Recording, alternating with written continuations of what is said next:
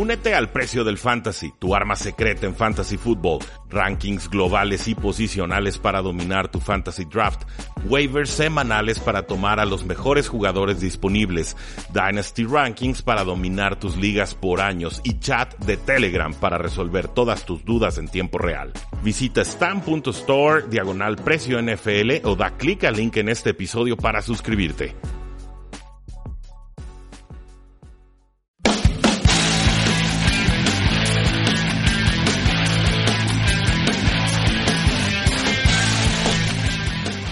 Saludos a todos, bienvenidos a un programa más de Tres y Fuera, donde la NFL no termina y nosotros tampoco. Mi nombre es Rudy Jacinto, llevamos cinco años analizando este maravilloso deporte que nos apasiona, la National Football League, y este programa se llama Tres y Fuera NFL. En los controles me acompaña Marius Kanga, muchísimas gracias como todos los martes y también un agradecimiento al Tecnológico de Monterrey Campus Guadalajara que nos permite realizar todas estas transmisiones semana tras semana. Nuestras formas de contacto ya las conocen, facebook.com diagonal 3 y fuera, twitter como arroba paradoja NFL, nuestra página web 3 y fuera.com y claro el podcast, podcast 3 y fuera NFL para que se suscriban desde sus celulares, nos sigan en iTunes, en Stitcher, eh, creo que ya, estamos también en TuneIn, en eBooks, hay muchas plataformas en el, y ustedes pueden tomar la que prefieran. El día de hoy pues vamos a hablar de todo lo que sucedió en la semana 4 de acción NFL, una semana eh, llena de puntos, llena de ofensivas, eh, algunas exhibiciones defensivas también bastante destacables, pero eh, seguimos teniendo resultados sorpresas, seguimos teniendo partidos que se van al overtime o al tiempo extra. Y esta vez pues tuvimos tres partidos que se fueron a estas condiciones. El primer partido, el más eh, no sé si el más cerrado, porque hubo como siete que estuvieron bien apretados, pero por lo menos creo yo el más cerrado en, tiempo regular fue el de los Cincinnati Bengals ganándole de visita a los Atlanta Falcons, un partido que se resuelve 37 a 36. Estaban abajo los Cincinnati Bengals 36 a 31, quedaba 1-21 por jugar. Dalton y los Bengals se encontraron en una situación de vida o muerte, cuarta y 8 desde la eh, yarda 35 de los Falcons, obviamente obligados a meter un touchdown. Con el juego en la línea, voltea a ver a Boyd, quien se alcanza a escapar del buen cornerback Desmond Trufant, se voltea, hace una ruta que se llama hook, una especie de gancho, y con eso consigue mover las eh, cadenas y ahí pues obviamente suben las probabilidades de que los Cincinnati Bengals pudieran ganar. Tres jugadas después, los Falcons vuelven a forzar a los Cincinnati Bengals a una cuarta oportunidad. Esta vez era una cuarta y seis desde la yarda 20. Quedaban 22 segundos en el reloj. En el snap vuelven a buscar a Boyd. Tenía de marcaje personal con, con Trufant. Hace una ruta que se llama Whip. Y pues alcanzan a anotar una segunda serie anotadora de Tyler Boyd en lo que llevamos de temporada. Un partido que sabíamos desde un principio iba a ser un tiroteo y vaya que no decepcionó el duelo. Los Bengals y los Falcons intercambiaron golpes a lo largo de todo el encuentro. Eh, eh, pues este, Andy Dalton pudo encontrar a, su recepción, receptor principal, AJ Green para touchdown, quedaban 10 segundos en el reloj y es ahí fue como ganaron en, en, otros momentos. Pero Dalton termina con 337 yardas, 3 pases de anotación, lleva 11 touchdowns en esta eh, temporada. AJ Green, bueno, ahí con la jugada anotadora en el momento clave y esto pues significa que va en récord eh, o va, con su mejor marca o con un récord personal Andy Dalton en esta temporada. 11 touchdowns es su marca personal a lo largo de cuatro partidos inaugurales. Otra vez los Cincinnati Bengals estuvieron sin el corredor John Mixon tuvieron que depender de Giovanni Bernard y vaya que es un buen suplente 96 yardas y dos touchdowns. Tyler Boyd lo mencionábamos hombre clave para mover las cadenas con los Cincinnati Bengals con Andy Dalton esta vez fue líder del equipo con 100 yardas en 11 eh, recepciones. AJ Green tuvo que ausentarse de parte del duelo de la semana pasada. En este sí apareció para 38 yardas y un touchdown. Eh, perdón, para 78 yardas y el touchdown con el que se adelantaron. Tyler Eifert del ala cerrada, 4 targets, 38 yardas, un touchdown. Salió, eh, se despedazó el tobillo fuera el resto de la temporada. Tristísimo, apenas está recuperando su nivel. Tyler Eifert, una de las mejores alas cerradas de la NFL, pero las lesiones no lo han respetado desgraciadamente. Del lado de los Falcons, pues no tienen a sus dos safeties titulares, no tienen a su linebacker titular, esa defensiva no va a parar a nadie. Y pues Matt Ryan tiene que meter 35 más puntos por partido para que más o menos los Atlanta Falcons puedan aspirar a ganar duelos en estos días. Lanzó para 419 yardas, su total más alto desde la semana 4 de la temporada 2016. 3 touchdowns, 0 intercepciones. Julio Jones una vez más pues no encuentra la zona roja, ya es inexplicable lo de este muchacho. 9 pases atrapados para 173 yardas. El novato Calvin Ridley, él sí, él sí aparece en zona roja, volvió a anotar dos veces, lleva 6 touchdowns en los últimos 3 juegos y además tuvo 54 yardas. El veterano receptor Mohamed Sanu tuvo 111 yardas en 6 recepciones, mientras que Tevin Coleman tuvo 77 yardas en un juego en el que me parece que lo contuvieron de forma más que adecuada y, y por eso creo que el backfield será de Devonta Freeman cuando regrese de su lesión seguramente en la próxima semana. Por ahí el novato corredor Ito Smith también tuvo su primer anotación de su carrera. Finalmente un partido en el que gana Cincinnati de forma muy dramática, moviendo las cadenas en cuartas oportunidades. Atlanta con mucha impotencia sin poder sacar a la ofensiva de los Cincinnati Bengals en cuartas oportunidades. Finalmente ganan los Cincinnati Bengals 37 a 36. Cincinnati pues peleando por la cima de la FC Norte y Atlanta Falcons eh, merodeando peligrosamente en el sótano de la NFC Sur.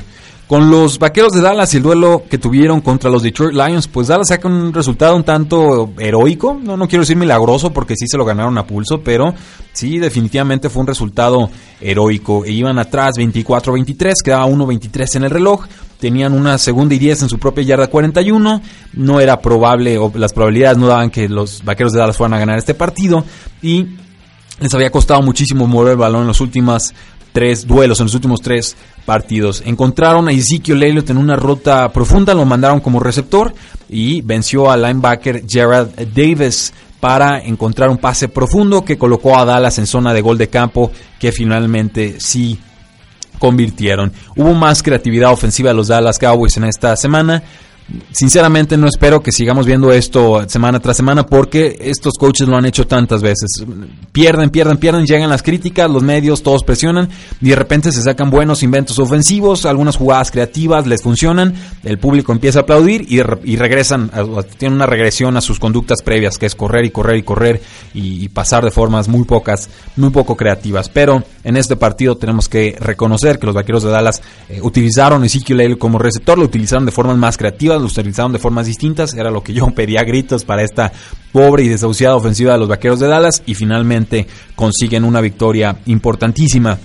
Ezekiel Elliott pues consigue 25 acarreos, 152 yardas y además 4 recepciones, 88 yardas y un touchdown. Esto es para un total de 240 yardas y en estos momentos se convierte en líder corredor de la temporada en toda la NFL. Eh, Dak Prescott terminó con 255 yardas aéreas, dos touchdowns, no lanzó intercepción. Esto también ya es noticia. No, es una actuación muy destacada de Prescott, pero comparado a lo que venía haciendo en los últimos 11 juegos, creo que eh, nos puede dar una plataforma desde la cual Prescott pueda ir mejorando. Otros jugadores destacados, los vaqueros de Dallas, pues no, no, los encuentro, sinceramente, quizás eh, Jeff Swain, algunas eh, recepciones del ala cerrada, eh, Cole Beasley de repente apareciendo, por, pero muy intermitente, en realidad no, no es un jugador al que puedan mandar como receptor número uno de una ofensiva, no, no, no, es un Wes Welker como pudo haber sido en algún momento un jugador clave de los Patriotas, o sea, Cole Beasley es un jugador de rol y si le pides más que eso, creo que la ofensiva lo eh, reciente. Del lado de los, de los eh, Detroit Lions, perdón, pues Matthew Stafford, su segundo partido consecutivo con más de 300 yardas. Lanza para 307 y 2 touchdowns. El novato Kieran Johnson empezó caliente, 32 eh, yardas en su inicio y desgraciadamente siguen usando de forma muy frustrante a los corredores. Yo creo que eh, ya es hora de que Kieran Johnson se apodere de ese backfield y que los Detroit Lions dejen de meterse el pie a ellos mismos. Johnson terminó con 55 yardas y un touchdown en apenas 9 acarreos. ¿Por qué no le dieron más toques de balón? Jamás lo sabremos. Golden Tate explotó, 8 recepciones, 132 yardas, 2 touchdowns, mientras que Kenny Golladay tuvo eh, otra partido importante, 4 recepciones para 74 yardas. Cada vez más se vuelve pieza clave en esta eh, ofensiva. Eh, me parece que los Detroit Lions desaprovechan el, ímpetu, la, inercia que traían de haber derrotado a los Patriotas de Nueva Inglaterra. Me parece que los Vaqueros de Dallas entendieron la urgencia de ganar en casa fue cerrado, fue milagroso, fue complicado. Eh, no tengo altas expectativas de ambos equipos, pero me, queda claro que si Dallas pretendía pelear por esta división de la NFC este que está eh, apretada, que está cerrada, pues tenían que sacar este juego contra los Detroit Lions. Yo tenía a Detroit para ganar el partido, finalmente en el último segundo Dallas se lleva el eh, resultado. ¿Y qué tal el juego de los Tennessee Titans contra las Águilas de Filadelfia? El primero de varios juegos que se fueron a tiempo extra y las, los Tennessee Titans vencen 26 a 23. Aquí sí podemos hablar de milagros y de heroísmo, pero también de carácter, de actitud, de coaches que saben lo que están haciendo, de un coreback que está creciendo, de jugadores eh, quizás no de tanto renombre, pero sí mucho talento que están empezando a amalgamarse como equipo. Para mí, este partido de Marcus Mariota es el primero de varios que veremos en los cuales se va consolidando como un coreback franquicia. Recordemos que Marcus Mariota viene de tener un codo lastimado, tengo que usar protección extra en el hombro, ya se vieron un poco más rápido, más ágiles, más precisos sus pases, pero eh, habían tenido una tarde complicada los Tennessee Titans, las Águilas de Filadelfia tampoco habían podido mover el balón a placer, iban abajo 3 a 17 a finales del tercer cuarto y logran ganar los Tennessee Titans. Hay una cuarta y quince en la que le lanzan a Towan Taylor en su propio campo y la convierten. La defensa de los Titans fue clave.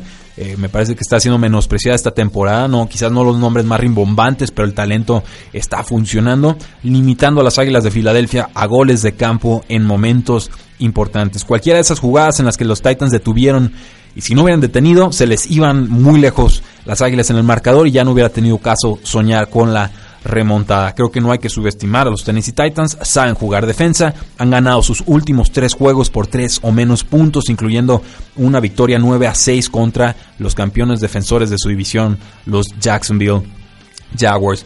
Eh, lograron remontar, forzaron el tiempo extra, quedaban 4.51 en, en este tiempo extra. Los Titanes iban atrás en el marcador por 3 puntos de las Águilas de Filadelfia. Cuarta y 15, convierten con este pase a Tewan Taylor de 19 yardas, consiguen el primer down y eh, pues ahora sí que aprovechó el error defensivo Marcus Mariota. Tewan Taylor estaba solo y Mariota conectó el pase.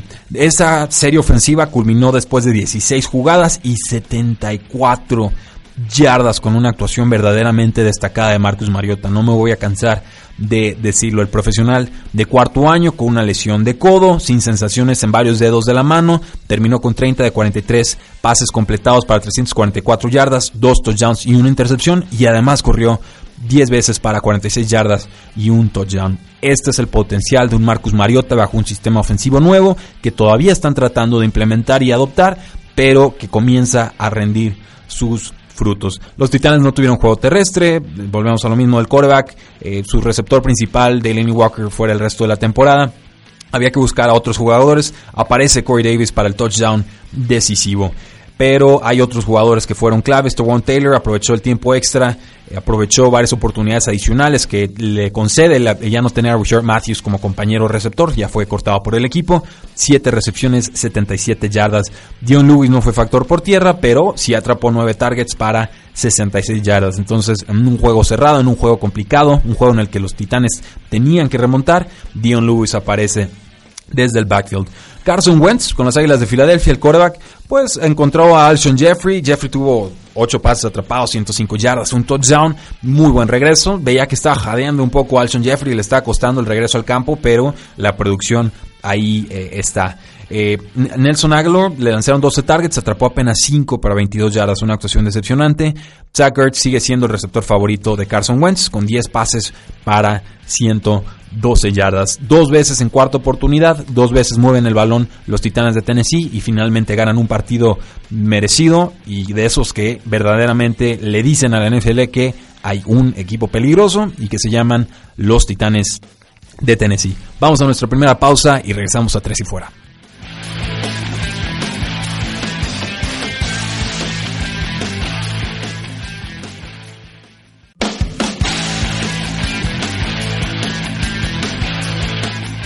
Regresamos a tres y fuera, estamos platicando sobre los juegos de la semana 4, llevamos varios importantes y vamos a pasar ahora con el partido entre los Houston Texans y los Indianapolis Colts, pero no sin antes mandar un saludo a toda la gente que nos está acompañando nuestro Facebook Live, el cual se transmite todos los martes a las 8 de la noche a través de Sinapsis Radio y de Tres y Fuera en sus respectivas páginas de Facebook. Programa que posteriormente se sube como podcast y pueden escuchar en el horario y día que ustedes gusten. Muchas gracias a Dideus Moreliño y saludos Rudy. Diego Martínez, ¿qué onda Rudy? ¿Cómo andas? Aquí una semana más viéndote. Muchísimas gracias por acompañarnos. Saúl MH, saludos Rudy. ¿Qué tal el resultado de mis Ravens en Heinz Field?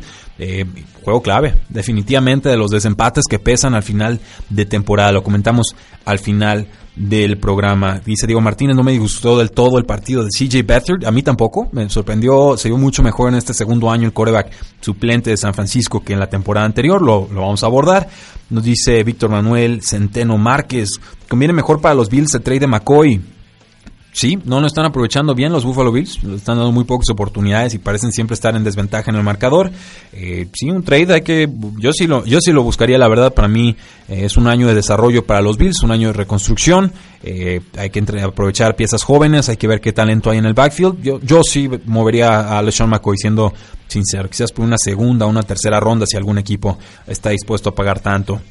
Eh, Luis Carlos Aguirre Mora, saludos Rudy, buenos análisis, muchas gracias, bueno, pues, buenos análisis para buenos aficionados, si ustedes no los apreciaran, pues no, no tendría caso darlos. No sé si ideas Moreliño, ni Odell ni Gil me dieron buenos puntos, Tyler Lockett tampoco, semana difícil en el Fantasy Football, Ideus definitivamente también, eh, gané la mayoría de mis ligas, pero en unas que me importan mucho, eh, una en la que perdí por punto 2 puntos. Entonces, gracias Monday Night Football, gracias incompetencia ofensiva de los Denver Broncos ni modo, así es, así es esto. Pero a ustedes no les importa mi fantasy fútbol, ustedes lo que quieren es que platique de juegos de la NFL y eso es lo que vamos a hacer. Houston vence 37 a 34 los Indianapolis Colts. Mucho que destacar en este partido. Primero, dos fumbles de los Colts en zona roja, incluyendo uno regresado cero yardas para anotación cuando los Indianapolis Colts iban adelante en el marcador. Destaco también al defensive end Jadavion Clowney, bueno, outside linebacker más propiamente dicho de Houston. Eh, ¿Cómo empezamos a describir el partido de Jadavion Clowney? Se apoderó del encuentro, fue el que recuperó el balón en el fumble ese que para ir ponerse 7 a 7. En la siguiente serie pasó de largo al tackle izquierdo Le Raven Clark y golpeó a Andrew Locke para una captura en tercera oportunidad en la yarda 10 de Indianapolis. Ahí Houston tuvo el balón en, campo corto, consiguió un touchdown rápido y ya iba arriba. Houston 14 a 7. Y al final del tercer cuarto, después, Clowney forza un pase intentional grounding o un, pase lanzado al suelo intencionalmente, un castigo. Y pues Clowney finalmente concluye el día con un touchdown, dos capturas y cuatro tacleadas para pérdida. Esto es lo que buscaban los Houston Texans cuando seleccionaron a Jadavion Clowney en la primera ronda, en la primera selección global de hace tantos eh, años. De ahí en más, pues los Houston Texans sacan una primera victoria, cortan una racha de, juegos. Eh, bueno, más bien, creo que había una racha ahí de, nueve juegos que no, no parecían eh, ganar. Eh, podría estarme fallando el dato, lo tendré que checar o confirmar, pero finalmente los Texans tenían una ventaja de 18 puntos y permitieron que los Indianapolis Colts los alcanzaran. Entonces, esa es la parte preocupante o el diagnóstico preocupante que hago de este partido. Los Houston Texans tenían todo para controlar el juego y dejan que Colts se cuele en el partido. Claro que atrás de los Colts estaba Andrew Locke, que habían buenas armas al ataque, que, eh, que, hay, que tiene espíritu de remontada Andrew Locke, que es, es, la verdad, que se vio un poco más fuerte su brazo en este juego, me dio mucho gusto ver eso.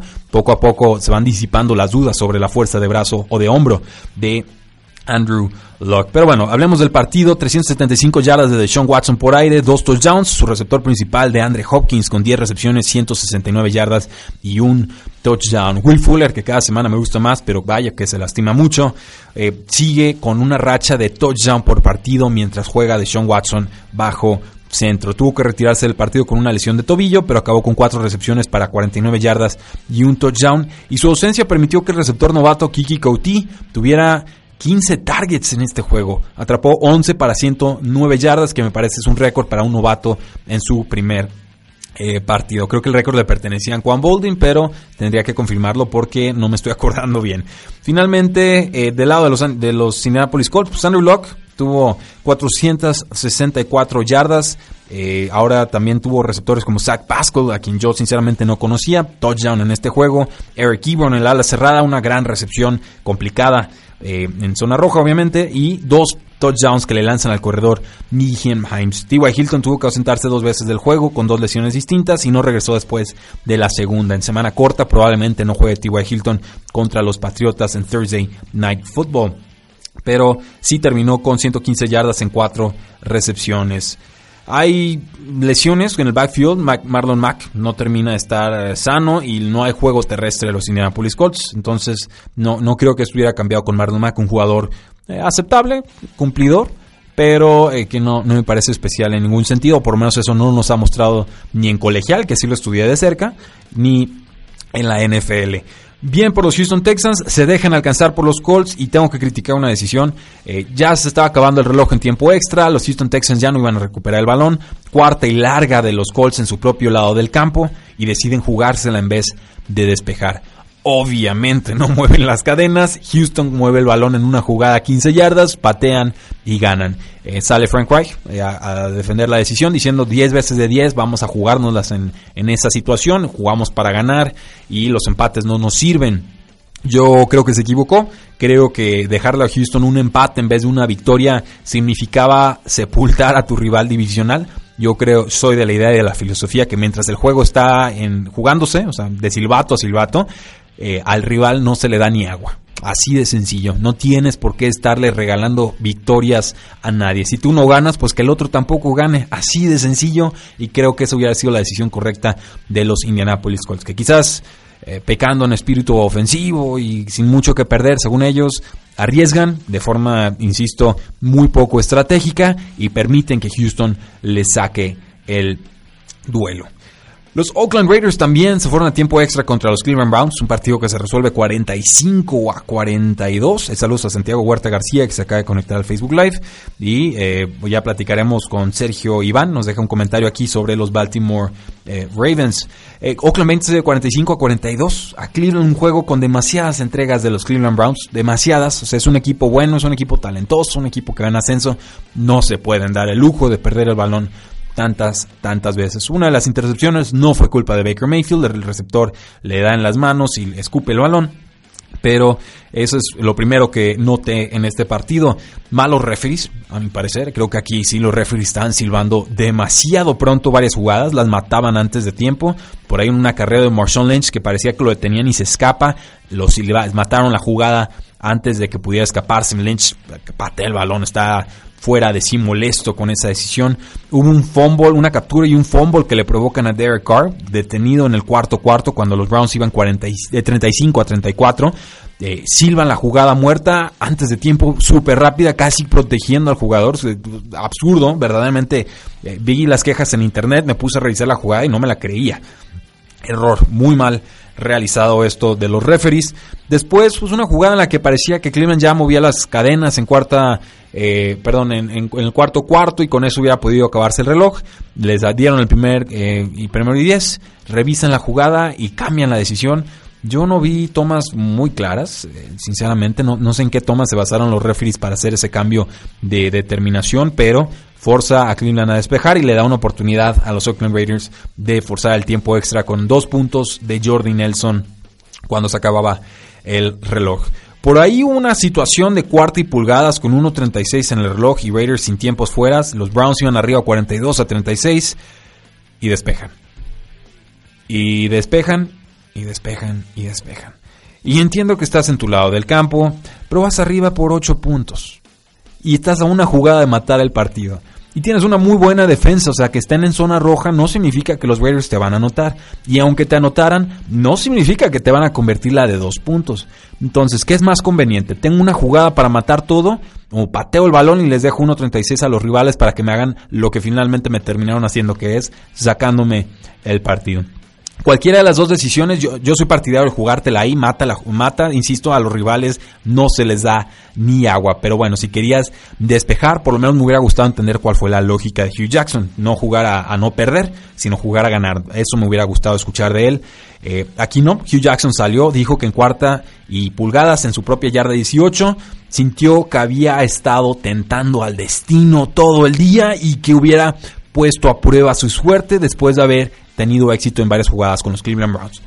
O sea, aparte de mediocre, Hugh Jackson es esotérico y se puso a sacar sus, a, hacerse una lectura de tarot y creo que se puso a leer su carta astral y las estrellas estaban eh, confrontadas y como Marte no estaba alineado con Venus, decidió Hugh Jackson que entonces había que despejar porque ya había tentado demasiado a la suerte. En vez de basarse en un proceso lógico, analítico, de probabilidades, con tantas herramientas que existen, con gente que te puede estar hablando a los audífonos, explicándote la situación de yarda y de distancia y de tiempo, Hugh Jackson sintió que ya habían forzado demasiado la situación y que habían forzado mucho al destino y que entonces mejor despejamos, no va a ser que se me acabe la suerte.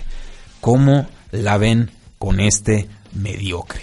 Increíble Hugh Jackson como sobras en la NFL. Con los Oakland Raiders fallan dos goles de campo. Estaban extrañando a Giorgio Tavecchio o a Sebastian Janikowski, no lo sé. Eh, pero pudieron haberles costado el eh, partido. Y el Cleveland pues tuvo varias oportunidades para liquidar el juego, pero finalmente no lo hicieron. Hubo momentos en los que el quarterback Derek Carr de los Raiders se vio mal, pero finalmente termina con muy buenas estadísticas, 437 yardas, 4 touchdowns, un par de intercepciones. Marshawn Lynch, líder corredor, qué forma de correr de este caballero. 157 yardas eh, totales. Por aire, Jared Cook, el receptor más importante del equipo, quítate a Mari Cooper, tú, tú vas en segundo plano, Jared Cook es lo de hoy. 8 recepciones, 110 yardas, 2 touchdowns. A Mari Cooper, 8 recepciones, 128 yardas y un touchdown. Ambos con sus primeros touchdowns de la temporada. Del lado de los Cleveland Browns, pues bueno, Baker Mayfield, primer partido como titular, 295 yardas, 2 touchdowns. La intercepción que les comentaba. Nick Chubb eh, termina con apenas 3 acarreos en el juego, pero dos fueron para anotación y superó la marca de las 100 yardas por primera vez en su muy joven carrera. Nick Chubb es un corredor fantástico, es mejor que Carlos Hyde. Y a mí me gusta mucho Carlos Hyde, entonces ya se imaginarán qué buena opinión tengo de Nick Chubb. Carlos Hyde termina con 18 carreros para 82 yardas y un touchdown. Y por aire Jarvis Landry y Antonio Callaway fueron los receptores principales del equipo, ambos decepcionaron según la cantidad de oportunidades que les dieron. Landry 34 yardas, un touchdown, Callaway 3 de 9 pases atrapados para 54 eh, yardas, muchos errores, pases soltados, yardas negativas, en, incluso en algunas recepciones, un casi fumble que no termina costándole al equipo. Eh, señales de vida con la edad cerrada David Njoku, bajo centro. Eh, teníamos a Baker Mayfield, era, una, era la esperanza, ¿no? Que lo reactivaran un poco. Termina con 5 recepciones para 52 eh, yardas. Entonces, un momento por ahí también, Baker Mayfield cometió una jugada cuando estaban 42-42. Eh, necesitan unos 10-15 yardas para acercarse al medio campo. Quedan todavía 14 segundos en el reloj. Puedes intentar un, gol de campo lanzó un pase profundo que fue interceptado, no hubo gol de campo y se fueron a tiempo extra. Creo que por ahí también hay una oportunidad desaprovechada. Browns podría estar 4 y 0 esta temporada. Son los Browns, van 1, 2 y 1. Una victoria, dos derrotas y un empate. Mientras tanto, Oakland Raiders sacan su primer victoria de la temporada. Eh, ese Diego Martínez está riendo, aparte de mediocre es esotérico. Eh, yo tengo mucho respeto por muchos esotéricos, ¿eh? No, no crean que estoy diciendo que no, no se le puede aprender nada a los esotéricos. Simplemente creo que no hay que estar sacando las cartas de tarot y estar tentando al destino y sacar esta clase de payasadas. Cuando eres un entrenador de un equipo de la NFL hay formas mucho más metódicas e inteligentes de tomar decisiones. Los Osos de Chicago le pegaron una paliza a los Tampa Bay Buccaneers 48 a 10. No hay mucho que analizar en este juego. Mitchell Trubisky lanzó 6 touchdowns. Eh, todo lo que intentó en esta tarde le funcionó. Les habíamos dicho, Ryan Fitzpatrick, cuidado, ahí vienen las tres intercepciones, ahí vienen las tres intercepciones. Desde la semana pasada llegaron y este partido solo confirmó que se nos acabó la magia, como suele suceder con Ryan Fitzpatrick. Ya estamos esperando a James Winston para que sea titular del equipo en la semana 6, porque los Bucaneros descansan en la semana 5. Eh, tenemos a Tariq Cohen, el jugador más importante después de, de Mitchell Trubisky en este partido. 174 eh, yardas en 20 oportunidades, no me explico por qué fue, pero bien por él.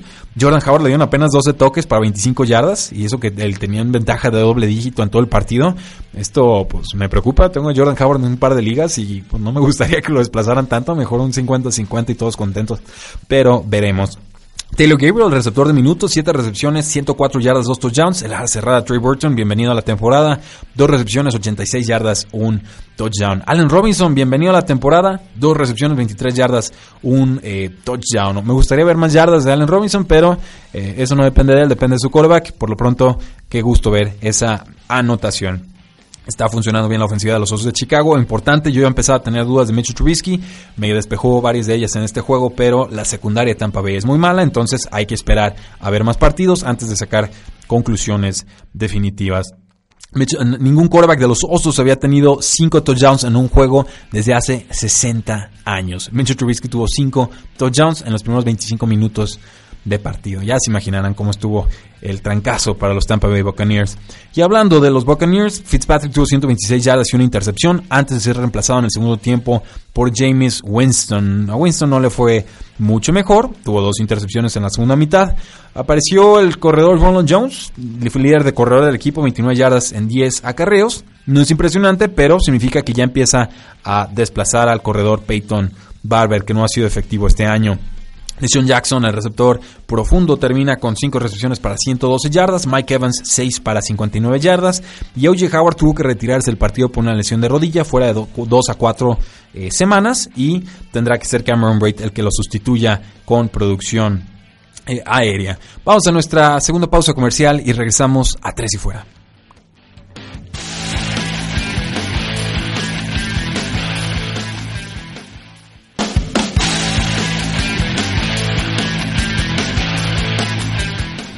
Último bloque de tres y fuera. Seguimos platicando de varios partidos que se dieron en la semana 4. Mucha gente ansiosa preguntando sobre Aaron Rodgers y su actuación contra los Buffalo Bills. Ganan los Green Bay Packers 22 a 0. Eh, no hay mucho que analizar en este juego. Estaba fuera el receptor slot Randall Cobb. Se conmocionó eh, a mitad del partido, Jerónimo Allison alcanzó a producir de forma adecuada. Aparece eh, Jimmy Graham en zona de anotación, brinca a las gradas, bien por él. Aaron Rodgers hizo lo suficiente para llevarse una victoria sencilla. Y eh, Josh Allen creo que decepciona, entregó el balón tres veces contra una defensa muy por medio de los Green Bay Packers. Josh Allen termina con 151 yardas, 0 touchdowns, 19 yardas por la vía terrestre. LeSean McCoy pues regresó al backfield, nadie se enteró, no, no hizo mucho, en realidad, 37 yardas en 8 toques de balón. Para eso me preguntaban, bueno, ¿qué harías con el Sean McCoy? Pues, pues véndanlo. O sea, si lo van a usar así, mejor ni pierdan su tiempo ni pierdan el de él. Pero pues bueno, Charles Clay, el ala cerrada, líder receptor del equipo, 40 yardas en 4 recepciones, producción pobre. Kelvin Benjamin pareció sufrir una conmoción en el partido, se tuvo que ausentar del encuentro, un pase para 34 yardas antes de retirarse. El linebacker de los Green Bay Packers, Kyler Fackrell, pues presionó a Josh Allen desde el primer snap del, duro, o sea, estuvo dando duro y duro y duro, pero estaba casi siempre en el backfield golpeando a, Josh Allen tres veces, la mejor marca de su carrera. Quiere destacar esa actuación defensiva. Del otro lado del balón, pues Aaron Jones fue el líder corredor del equipo, 65 yardas y un touchdown en 11 acarreos. Eh, a mí me parece por mucho el mejor corredor de ese backfield. Jamal Williams termina con 11 acarreos y 27 eh, yardas pero pues como no es tan bueno bloqueando para proteger al quarterback, seguramente seguiremos viendo algo de acción de eh, Jamal Williams. Con Jerónimo Allison, 11 targets, 6 recepciones para 80 yardas antes de retirarse con esa conmoción. Devonte Adams, líder del equipo, con 8 recepciones, 81 yardas en 14 oportunidades. Green Bay, resultado cómodo. Buffalo Bills, pues esta vez no, no pudieron hacer el milagro como lo hicieron contra los vikingos de Minnesota. Dice Bob Sands, Rogers va a acabar jugando con muletas. No, yo espero que no. Espero que creo que se está cuidando. Se ve que ya está intentando correr un poco más cuando eh, se abre el, bolsillo y puede conseguir mover las cadenas. Pero eh, no sé si Dios Moreliño, la defensa de Packers se vio muy bien. Ojalá sigan así. No saquen muchos, con muchas conclusiones contra Buffalo. Sé que venían de un gran juego contra Vikingos, pero la verdad la expectativa está a la baja del equipo. Están en reconstrucción. Pero si, eres un mejor equipo, pues sí se tiene que notar y en este caso sí se notó de parte de los Packers. ¿Quién es más de cristal, Rogers o Gronk? Dice Sergio Iván. Eh, pues no es que sean de cristal, es que se llevan unos golpes que verdaderamente, qué miedo. Pero eh, últimamente Gronk ha, estado más sano, creo yo. Rogers quizás es el que nos queda un poquito eh, a deber con las lesiones, pero insisto, eh, quien juega en la NFL se lastima. No, no creo en este término de los jugadores de cristal. Lo único que tienes garantizado en la NFL es que en algún momento te vas a retirar y en algún momento te vas a lastimar. Jacksonville vence 31 a 12 a los Jets de Nueva York. Los Jets sin ofensiva. Lo de la semana 1 fue un espejismo, no, lo compramos ya. Darnold termina con 167 yardas aéreas. Se encuentra a Jordan Leggett para un touchdown. Quincy Enungua sigue siendo el receptor favorito de Sam Darnold. 8 targets, atrapa 4 para 66 yardas. El juego terrestre de los Jets no existió. Con los Jacksonville Jaguars, pues eh, normalmente la forma de derrotar a los Jets era por tierra. Deciden después de la lesión de Leonard Fournette que no iba a ser así, que iba a ser por aire. Y Blake Bortles, la versión buena de Blake Bortles apareció 388 yardas y 2 touchdowns. Diddy Westbrook fue su receptor favorito, 13 targets, 9 atrapados para 130 yardas. Y eh, pues bueno, se van a estar alternando eh, titularidades o, roles los receptores de los Jacksonville Jaguars. Ha sido Killian Cole por momentos, apareció Diddy Westbrook la semana pasada, esta vez fue Dante eh, Moncrief. Y TJ Yeldon superó la marca de las 100 yardas y anotó dos veces. Entonces, muy talentoso TJ Yeldon y buen suplente cuando se ausenta Leonard Fournette, que parece estar afuera, fuera por tiempo indefinido. Como que empieza a ponerse calientita la silla de Todd Bowles, el head coach de los Jets de Nueva York. Con los Patriotas de Nueva Inglaterra, pues habían algunos preocupados, diciendo, no, pues Miami invicto, visitando a Patriotas, se va a apoderar de la división y demás. Pues vencen Patriotas 78 a 7. Todo funcionó con los Patriotas. Tardaron un poquito a carburar en la ofensiva. Tom Brady 274 yardas, 3 touchdowns, un par de intercepciones. Sonny Mitchell, corredor novato, 112 yardas y un touchdown, se vio muy bien. Jamal White por aire, 112 yardas, anotó dos veces. Cordell Patterson apareció eh, con touchdown. También Philip Dorset apareció con un fantástico touchdown, un clavado que se avienta. Rob Gronkowski fue el que decepcionó un poco, cuatro recepciones, 44 yardas. Josh Gordon apareció en algunos snaps, movió las cadenas en una tercera oportunidad importante, dos recepciones, 32 yardas. Chris Hogan ha sido una decepción esta temporada, definitivamente una recepción 25 yardas. Regresa Julian Edelman a la ofensiva de los Patriotas para el Thursday Night Football. Y los Miami Dolphins Dios mío, bueno, pues si no ganan en estas circunstancias, pues ¿cuándo? Así de sencillo, o sea, si, no puedes aprovechar una oportunidad como esta, pues ¿cuándo? Brian Tannehill, 100 yardas antes de ser retirado del campo misericordiosamente y entró Brock Osweiler. Kenyon Drake no lo utilizan en el backfield, el jugador más explosivo del equipo, tres oportunidades, tres yardas. O sea, volvemos a lo mismo, si vas a hacer eso, pues mejor véndelo, cámbialo, déjalo ir. No, no funcionó bien. Kenny Stills, líder receptor del equipo, tres recepciones, 40 yardas. Y ya con eso se imaginarán cómo estuvo el duelo. Sabin Howard, que venía a ser el defensivo de la semana pasada, aquí lo, despedazaron. Jugador que le ponían, jugador que producía. Eh, Seattle Seahawks 20, Arizona 17. ¿Qué onda con los Seahawks? A ver, tocaste una primera ronda en un corredor y no lo usan. Entra Mike Davis y, y dicen, siempre confiamos en Mike Davis. Entonces, ¿para qué gastabas la primera ronda en Rashad Penny? No, no lo entiendo. Y luego decían, ah, es Chris Carson está corriendo muy bien, nos encanta, nos gusta desde el año pasado. Pues entonces, ¿para qué gastas una primera ronda en Rashad Penny? No, no, no lo entiendo. Pero bueno, Muchas cosas, no me gusta lo que está pasando con los Seattle Seahawks a pesar de que ganan el partido. Se lastima Earl Thomas, fractura de pie, seguramente fuera el resto de la temporada. Me pareció bien desleal la forma en la que los Seahawks trataron a Earl Thomas. Si les interesa saber más sobre esto, revisen el podcast del día de ayer.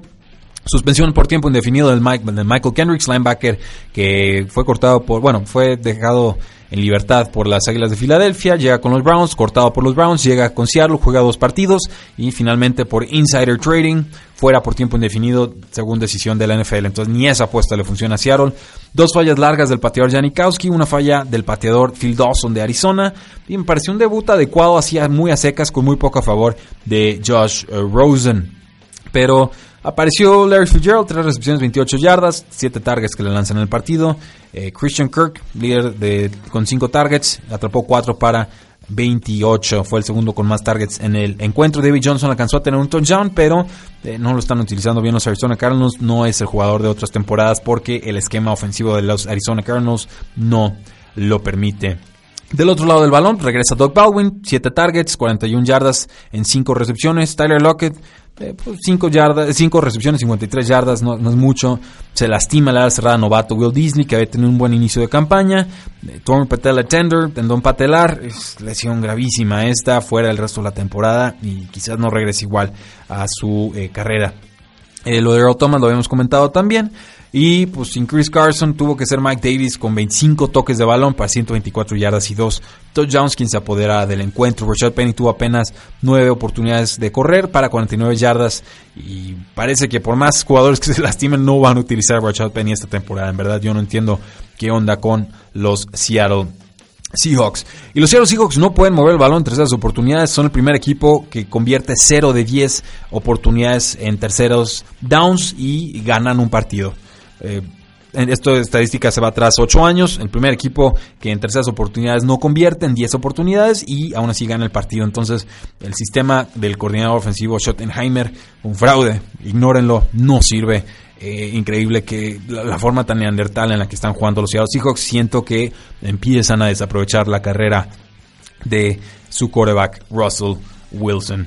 Con los Chargers 29-27, San Francisco casi le saca el encuentro. Empiezan con un pick six a favor de los 49ers, a punto de chargear a los Chargers. Fallas y fallas del pateador Caleb Sturgis. Hay que sacarlo, hay que buscar algo más. Increíble que no puedan encontrar un pateador de los San Francisco 49ers. Pero pues entra CJ Beathard, le da algo de vida a la ofensiva, encuentra a George Kittle para unas jugadas importantes y pues, sucedió muchas cosas. Terminamos con 298 yardas aéreas, dos touchdowns, un par de intercepciones, estadísticas bastante respetables comparado a lo del año pasado. Matt Breda sufrió para correr, pero tuvo 71 yardas totales y el ala cerrada George Kittle termina con un touchdown monstruoso, 6 recepciones, 125 yardas y ese touchdown. Se lastima el receptor novato Dante Pérez, se lastima el, el liniero ofensivo Joe Staley, ambos con lesiones de rodillas. Vamos a tener que determinar su severidad de lesión a futuro. Eh, no es necesariamente, eh, no, no parece que vayan a ser lesiones a largo plazo y esto me da mucho gusto. Del lado de los Chargers, pues Melvin Gordon, 100 yardas en este juego, primer juego con más de 100 yardas desde la semana 8 de la temporada anterior. También hizo daño como receptor, 7 recepciones, 55 yardas y un touchdown. Keenan Allen pues estuvo con protección extra casi todo el juego, terminó con 7 recepciones para 63 yardas y después de juegos prometedores y después de que lo activé de mi equipo de práctica en una liga de fantasy fútbol y lo puse de titular, decepcionó con un pase atrapado para 15 yardas. Dios mío, fue mi culpa, lo siento mundo, no debería haberlo activado porque obviamente fui yo el que le dio las malas vibras. Tuvieron que remontar los Ángeles Chargers, no se podían dar el lujo de perder este partido. Finalmente lo sacan adelante. Que cómo les urge conseguir a Joey Bosa, que parece no regresar hasta la semana 9.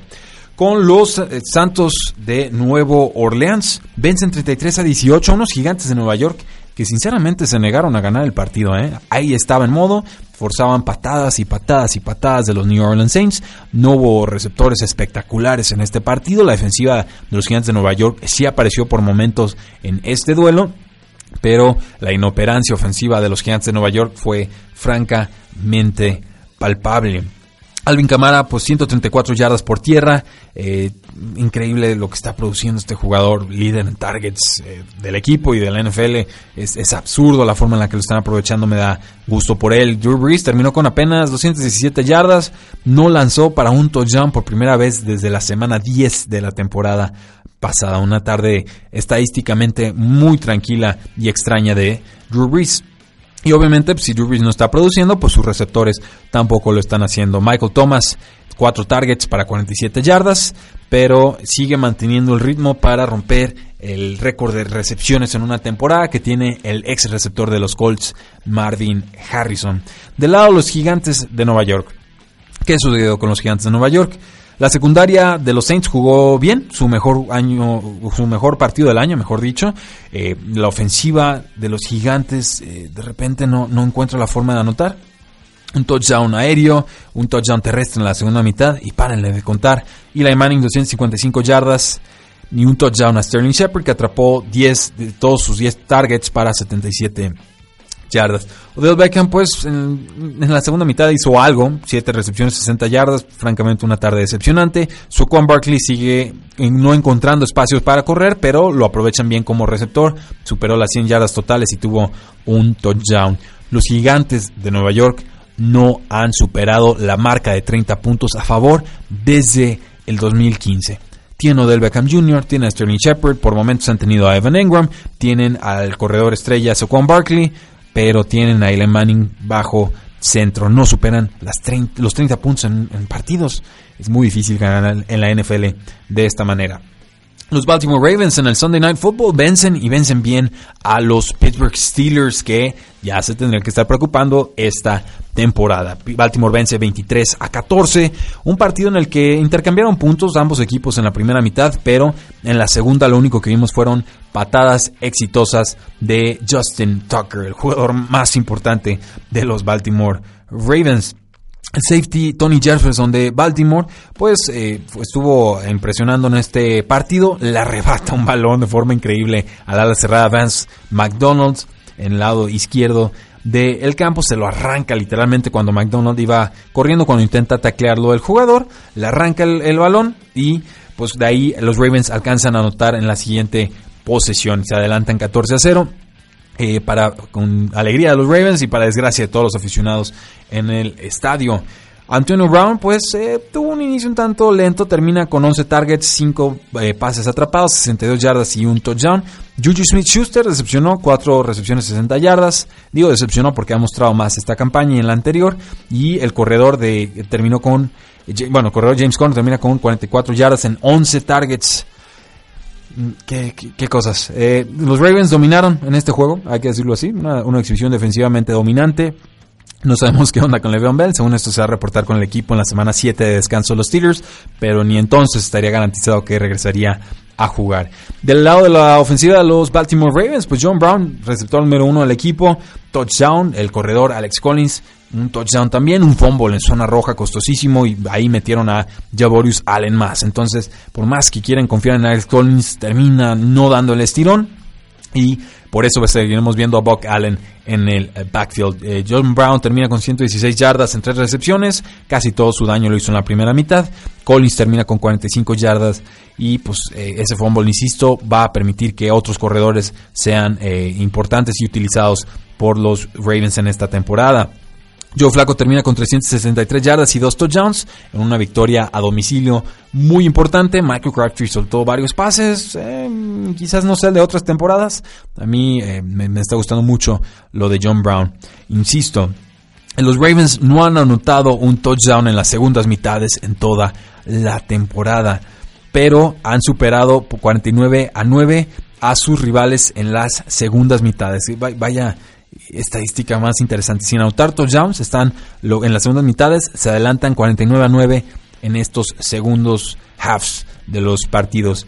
Y la defensiva de los Baltimore Ravens todavía no tiene al cornerback Jimmy Smith, quien apenas va a regresar esta semana. Entonces, eh, altibajos y lo que ustedes gusten y manden, creo que va mejorando la defensiva de los Baltimore Ravens y creo que eh, le van a dar muy buena pelea a los Cincinnati Bengals y a los Pittsburgh Steelers también, si es que no logran sacar victorias en sus próximos duelos. Yo sí me empiezo a preocupar con los Steelers. Este juego lo tenían que ganar. Venían de sacar un partido importante contra los Baltimore, contra los Tampa Bay Buccaneers, perdón, pero iban 30 a 13 creo y se dejaron alcanzar en ese juego. Estuvieron a regañadientes sacando ese resultado y de repente toda la segunda mitad desaparece la ofensiva de los Steelers. Entonces, eh, sí, señales preocupantes. No sé qué puedan hacer al respecto, pero eh, todavía no estoy listo para descartarlos en esa división.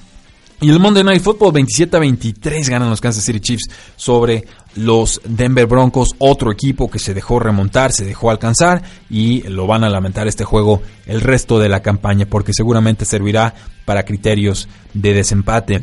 El primer juego en el que vemos complicaciones ofensivas para Patrick Mahomes, pero aún así respondió y aún así remontó. Denver se fue arriba 23 a 13 con 10 por jugar en el cuarto cuarto. Patrick Mahomes cambia de mano el balón, lo empuja, hace una especie de shovel pass con la mano izquierda, que es su mano débil, completa un pase, mueve las cadenas, de ahí en adelante una segunda oportunidad y 30 que los Denver Broncos defienden muy mal, estaban muy atrás en el campo, en vez de mantener lo que les había funcionado en todo el partido, decidieron jugar defensiva preventiva y lo pagaron. En segunda y 30 eh, lanza un pase profundo Mahomes, lo convierte en una tercera y 7 tercera y siete que convierten en primera oportunidad, primera oportunidad que posteriormente se convierte en un touchdown de Kareem Hunt. Eh, parecía que los Broncos todavía tenían oportunidad de remontar. En una cuarta y once con un minuto por jugar, Case Keenum encuentra a Emmanuel Sanders, después encuentra al ala cerrada eh, pero eh, la jugada clave fue un pase que deja muy adelantado Case Keenum a banda derecha. Me parece que se adelanta un poco el pase, forza demasiado el, balón Case Keenum a Demarius Thomas, pero volví a ver esa jugada. Demarius Thomas afloja en la trayectoria. Cuando ya más o menos había escapado de su defensivo, aflojó, corrió la, hizo la curva suavecito y ya cuando quiso agarrar velocidad, ya estaba muy atrás del balón. Creo que si hubiera completado la ruta como se debe correr una ruta que está a toda velocidad, eh, en ese momento de escaparte del defensor, hubieran podido completar el pase y quizás tener una oportunidad en zona eh, roja. Pero, pues bueno, Finalmente los Denver Broncos dejan escapar una oportunidad clave. Los Kansas City Chiefs se mantienen con récord invicto, los únicos de la AFC que tienen récord invicto con 4 y 0. Del otro lado, por supuesto, tenemos a los Rams con récord de 4 y 0. Y así, mágicamente, de repente, el juego de la Ciudad de México parece que va a ser el más explosivo de toda la temporada. Kansas City Chiefs contra Los Ángeles Rams. Espero hayan conseguido sus boletos porque, damas y caballeros, nos vamos a divertir. Los analistas de los Estados Unidos ya tienen claro que ese parece ser el juego de la temporada. Muchísimas gracias por habernos acompañado el día de hoy. Mi nombre es Rudy Jacinto. Nuestras formas de contacto, facebook.com diagonal 3 y fuera, twitter como arroba paradoja NFL, 3 y fuera.com y nuestro podcast 3 y fuera NFL. Incluso tenemos un grupo en Facebook que también se llama 3 y fuera NFL. Únanse, diviértanse, se pone muy ameno, es un buen grupo, está creciendo muy fuerte, muy bien. Muchas gracias a todos ustedes por habernos acompañado. La NFL no termina y nosotros tampoco. 3 y fuera.